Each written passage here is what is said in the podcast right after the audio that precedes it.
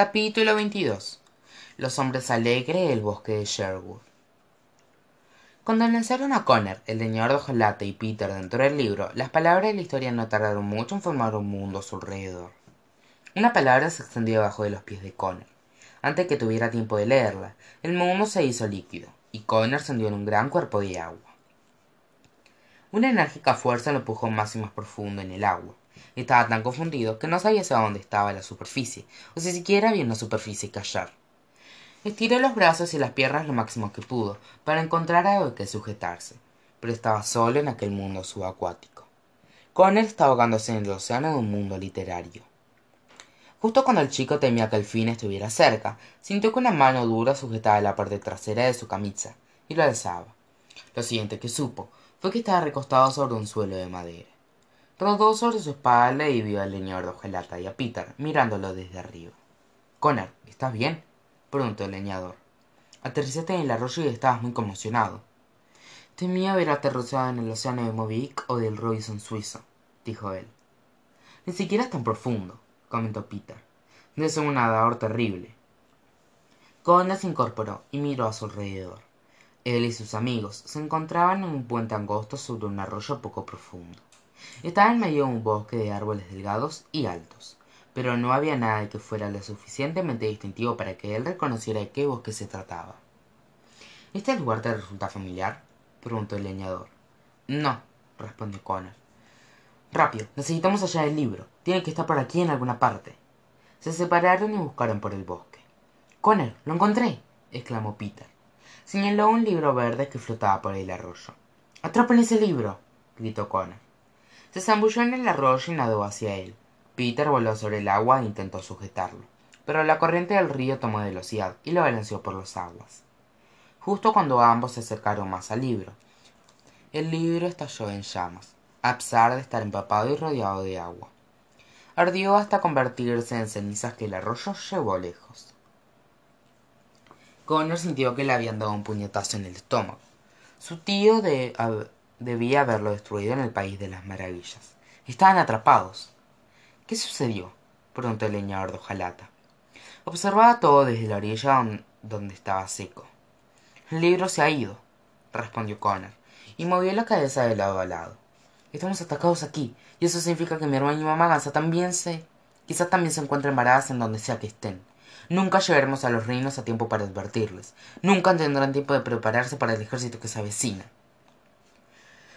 Connor salió a gatas del arroyo, se sentó en el suelo y cubrió su rostro con las manos. El leñador de inclinó la cabeza y colocó una mano sobre el lugar donde está, debería estar su corazón. No se preocupen, muchachos, dijo Peter. Los niños perdidos vendrán por nosotros. Es una dimensión diferente, Peter, replicó Connor. ¿Cómo espera que nos rescaten? ¿Cómo espera que nos rescaten? aseguró el chico. Esto es grave, Peter, gritó Connor. Quizá quedaremos atrapados aquí para siempre. Quizá quedaremos atrapados aquí de...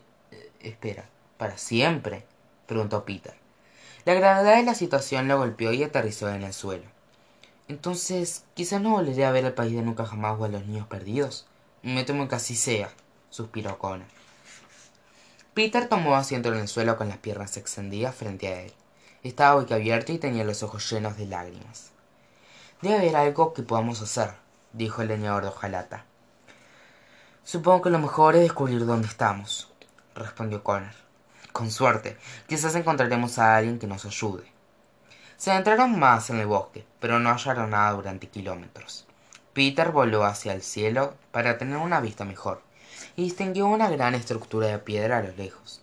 Supusieron que era su mejor opción por el momento, y se dirigieron hacia allí.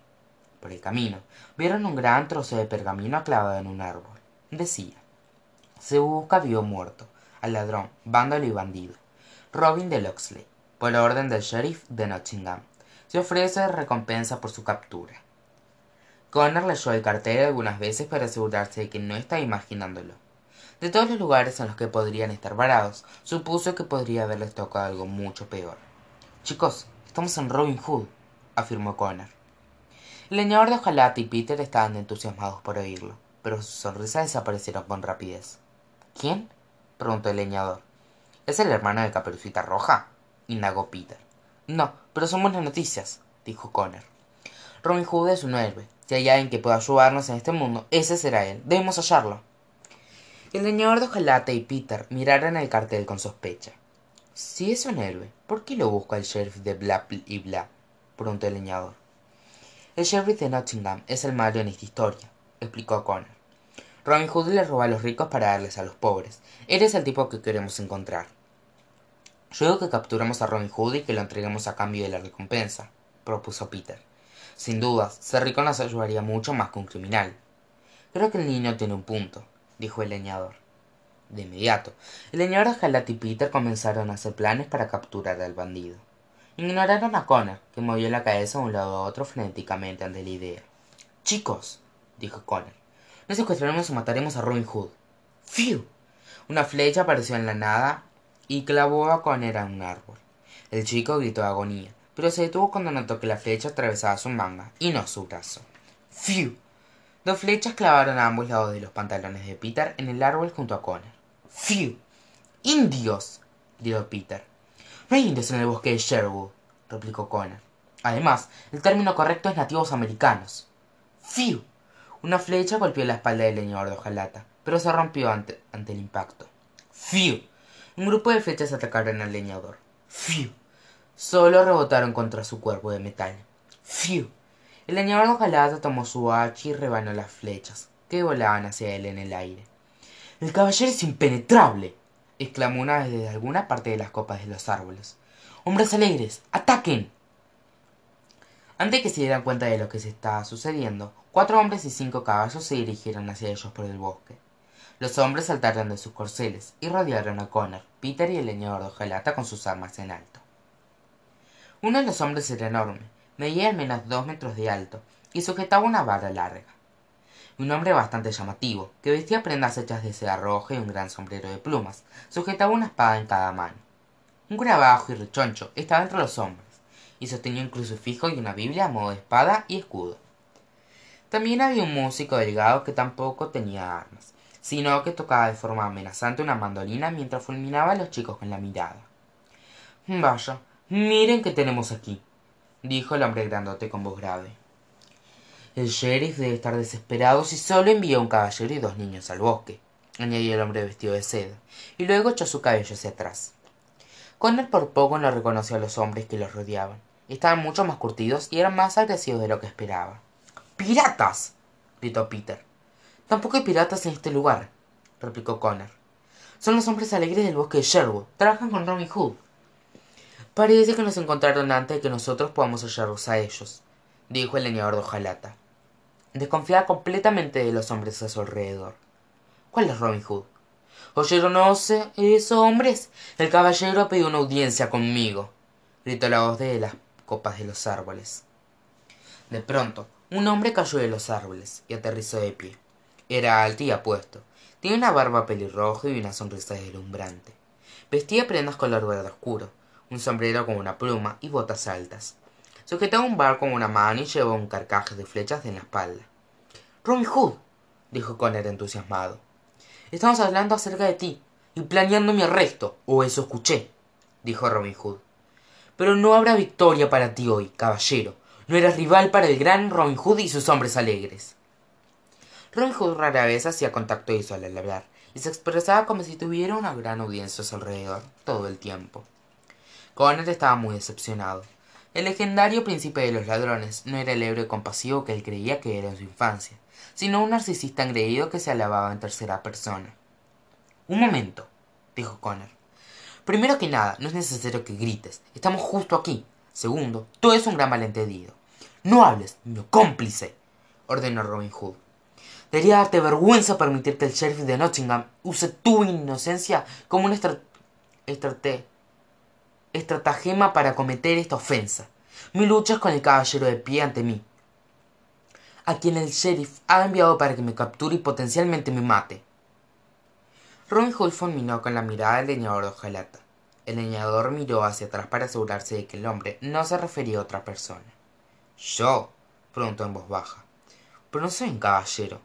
No mientas, caballero, le advirtió Robin Hood. Solo un hombre que trabaja para el sheriff ha puesto una armadura como la tuya. No puedes engañarme, ni insultes tu inteligencia poniendo a prueba la mía. Oh, pero no llevo puesto una armadura, replicó el leñador. Verás, de donde vengo hay una bruja que hechizó mi hacha. No llenes mi cabeza con cuentos de hechicería, ordenó Robin Hood. Debes regresar con el sheriff y decirle que Robin Hood se siente ofendido por este. por este intento de captura. Ve ahora y te perdonaré la vida. Los hombres alegres pidieron vítores y el músico tocó un acorde en su mandolina. El leñador de hojalata mantuvo la calma y miró a los hombres, confundido. El caballero no se mueve, dijo Robin Hood.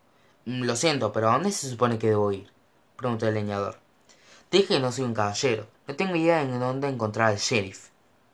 Robin Hood lo miró y acarició su propia barba. Era evidente que no se trataba de un caballero, pero Robin era demasiado engreído para creer que estaba equivocado. Así que tenía que pensar en otra razón por la cual el niñador de hojalata ponía resistencia.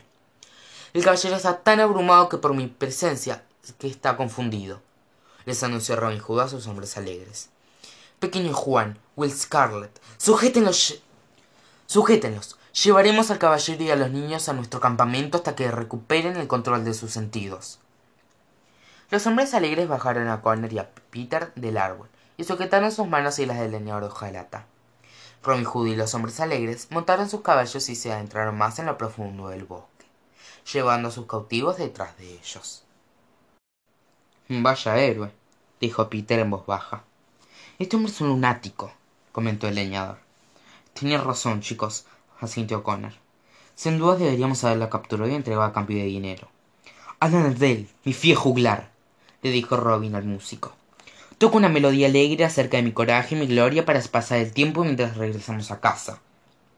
El músico tocó una canción con su mandolina y cantó al ritmo de la música. Robin de Loxley, Robin de Loxley, el hombre que Inglaterra vamos a orar. Sin duda disfruta liderar la disputa y a Nottingham salvar. El sheriff se cedió, pero Robin oró, su corazón es puro y leal. Las damas sonrientes quieren darle descendientes y adoran a su grupo sin igual. El sheriff se asusta mientras Robin se prepara para el gobierno del príncipe John derrocar. Si quieres libertad y un reino mejor algún día, entonces esto en esta melodía. Robin de Loxley, Robin de Loxley no tiene comparación. Robin de Loxley, Robin de Loxley, de Inglaterra es el campeón. Los hombres alegres cantaron la canción una y otra vez mientras Robin Hood oficiaba de director de orquesta lo cual irritaba a Connor, Peter y el leñador de hojalata a más no poder. Para el anochecer, habían llegado al campamento, que consistía en media docena de tiendas alrededor de una pequeña fogata. Los hombres alegres llevaron a los cautivos dentro de una carpa y los amarraron a un poste. El cantón continuó afuera después de, lo que, después de que los hombres alegres se reunieron alrededor del fuego obligando a Connor, Peter y el leñador de hojalata a soportar mucho más horas de letras horrorosas que alababan a un hombre terrible. Esto me volverá loco. Y veo una isla desierta en el espacio exterior con niños. Tengo una paciencia infinita. Dijo Peter y empujó a Connor como si él pudiera hacer algo para resolver el asunto. No sé por qué empujas, niño hoja, replicó Connor, y le dolió el empujón. Porque no estaríamos aquí si tú y tu hermana no hubiesen perdido el control de su tío, exclamó Peter. Quizás si tu amiga no tuviera el cerebro del tamaño de una pixie, no, lo, no la habría secuestrado, replicó Connor. Con cada comentario se empujaban mutuamente con un poco más fuerte. Caballeros, continúen discutiendo, dijo el leñador. ¿Por qué? preguntó Connor. Porque cuantos más fuertes se empujan, más se sueltan las cuerdas que sujetan mis manos, respondió él. Connor y Peter compartieron una mirada entusiasmada y se turnaron para golpearse mutuamente lo más fuerte posible. Estaban tan desesperados por alejarse de los hombres alegres que no notaron cuánto lastimaban sus hombros. Después de unos minutos, el leñador de logró, logró liberar sus manos de las cuerdas y desató a los chicos. Connor, algo sobresale de, de su bolsillo, comentó Peter. Connor tanteó a su pantalón y sintió que un trozo de papel salió de su bolsillo trasero. Empujar a Peter una y otra vez debía haber hecho que saliera de su lugar. Desdobló el papel y sus ojos se abrieron al doble de su tamaño cuando descubrió lo que era.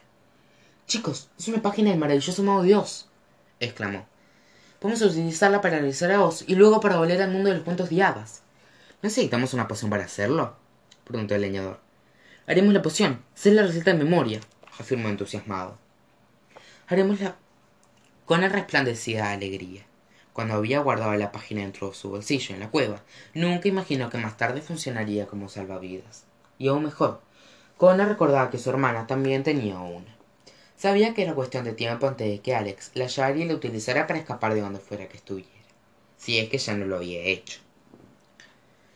Su festejo fue interrumpido abruptamente cuando oyó un sonido atemorizante que provenía del exterior. No era otra canción, sino que eran caballos, cientos de ellos. Connor, Peter y el leñador de hojalata se asomaron de la tienda y vieron que una tropa de soldados emergía del bosque de Sherwood y, rodeaba el campo, campamento que los hombres alegres. Su llegada fue tan repentina que Robin Hood y sus hombres no tuvieron tiempo de tomar sus armas. Un hombre de mediana edad, con barba oscura, guiaba a los soldados y llevaba una estrella brillante sobre su armadura. Oh, oh, dijo Connor. ¿Quién es ese? preguntó Peter. Miren, hombres, el sheriff de Nottingham ha venido a visitarnos, dijo Robin Hood, respondiendo a la pregunta.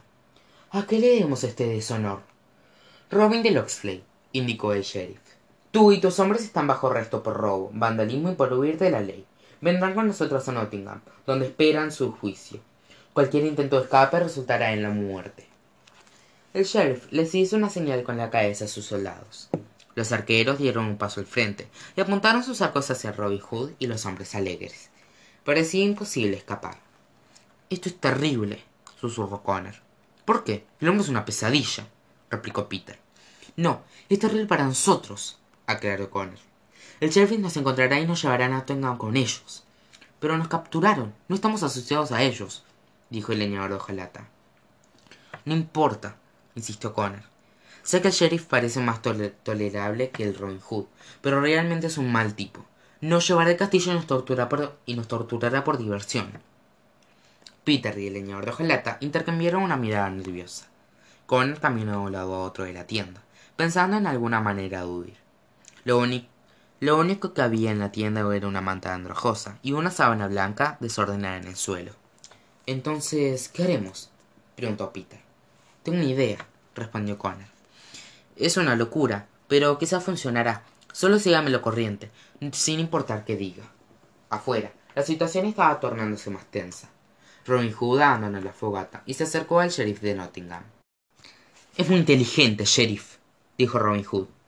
Planeó que yo capturara a uno de sus caballeros primero para poder seguirlo hasta nuestro campamento. Una jugada. Imbécil replicó el sheriff. Los encontramos porque tuvo seis kilómetros de distancia. Todos los hombres alegres se desanimaron.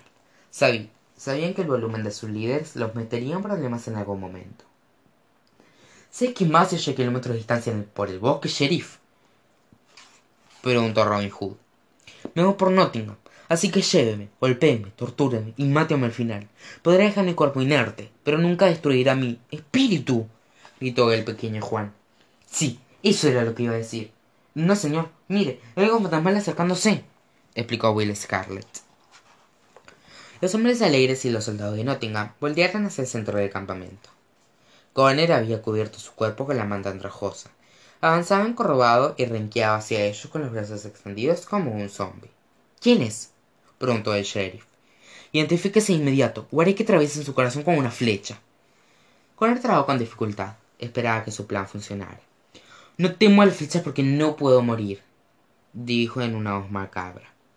Soy el temido hechicero de Sherwood. ¿Hechicero? Robin Hood rió. Es un niño que hallamos en el bosque. ¡Silencio! le gritó Connor a Robin Hood. Estás ciego por la arrogancia y mi disfraz mortal te engañó. Vengo ante ustedes ahora para ofrecerles al sheriff y a sus hombres una advertencia. Abandonen mi bosque inmediato os soltaré a mi ejército de muertos sobre ustedes. El sheriff y sus soldados rieron a carcajadas. Connor no engañaba a nadie. Este niño aprende debe aprender lo que se les ocurre a las personas que nos amenazan, dijo el sheriff. Dispárenle. Ahora, susurró Connor. Mientras los soldados apuntaban sus flechas hacia él, el señor Jalata salió corriendo de la tienda, pero sin cabeza. Los hombres alegres y los soldados gritaron ante la vista aterradora. Hasta donde sabían, era un hombre decapitado que volvía de la muerte. El señor corrió hacia los soldados, y muchos de ellos se retiraron hacia el bosque. Peter, es tu turno, susurró Connor. peter salió con rapidez de la, tienda envuelto en la sábana blanca. Voló sobre el campamento y gimió en agonía como un espíritu torturado. Los hombres alegres se abrazaron y gritaron. El cura dijo una plegaria y alzó el crucifijo hacia el espíritu flotador. Este bosque ha sido conquistado por la magia negra gritó el sheriff olviden a robin de locksley y sus hombres alegres. Debemos regresar a nottingham de inmediato. El sheriff agitó las riendas de su caballo y se retiró por el bosque. Los pocos soldados restantes lo siguieron. Muchos se quitaron la armadura para correr más rápido mientras se, mientras apresuraban a partir. Cuando el bosque estuvo libre de soldados connor se quitó la manta andrajosa de encima. Peter dejó a un lado la sábana y el leñador de hojalata tomó su cabeza de la tienda y la colocó de nuevo en su cuerpo como si fuera la tapa de una botella. Comenzaron a reír a carcajadas e intercambiaron choques de, de palmas. Pero la expresión que tenían preguntó connor. Los espantamos dijo peter. Nunca se me hubiera ocurrido quitarme la cabeza añadió el leñador. Buena idea connor los hombres alegres temblaban y aún estaban abrazados. Robin hood se acercó a connor y a sus amigos. A pesar de que sus, de que sus hombres le suplicaban que se mantuviera alejado. Los miró a los ojos y hizo una reverencia. Oh gran hechicero del bosque de sherwood dijo robin hood. Has salvado a mis hombres alegres y a mí de la horca estamos eternamente agradecidos y pasaremos el resto de nuestros días como tus humildes sirvientes. Los hombres alegres siguieron su ejemplo y también hicieron una reverencia. El leñador hojalata y peter sonrieron y empujaron suavemente a Connor hacia adelante. Al principio el chico pensó en contarles a robin y a sus hombres la verdad acerca de quién era y de cómo él y sus amigos habían llegado al bosque de sherwood. Pero al pensarlo mejor temió que la verdad les hiciera estallar la cabeza. Su situación actual parecía mucho más favorable. Por nada robin de locksley respondió connor. Pero te tomaré la palabra. Haremos cualquier cosa por ti hechicero lo que quieras aseguró robin hood. Pues en ese caso dijo connor está absolutamente prohibido que cante. Y no tienes que llamarme hechicero. Ya está pasado de moda. Soy connor bailey. Él es señor de hojalata. Y él es peter pan. Robin hood les besó los pies. De no haber sido un imbécil fanfarrón la situación hubiera sido un poco incómoda. Pero disfrutaron verlo actuar con tanta humildad. Connor de bailey señor de hojalata y peter pan dijo robin hood permíteme presentarles formalmente a la banda de los hombres alegres que está detrás de mí el pequeño juan will scarlett el fraile tuck y mi juglar hablan de él. Cada uno de los hombres alegres se enderezó cuando remencionaron sus nombres y después retomó la reverencia. Sus pedidos son órdenes declaró robin hood. Fantástico dijo connor y frotó las manos. Mañana a primera hora les daré una lista de artículos que necesito que me ayuden a recolectar. Considérelo hecho respondió él. Connor había tenido razón todo el tiempo robin hood resultaría de gran ayuda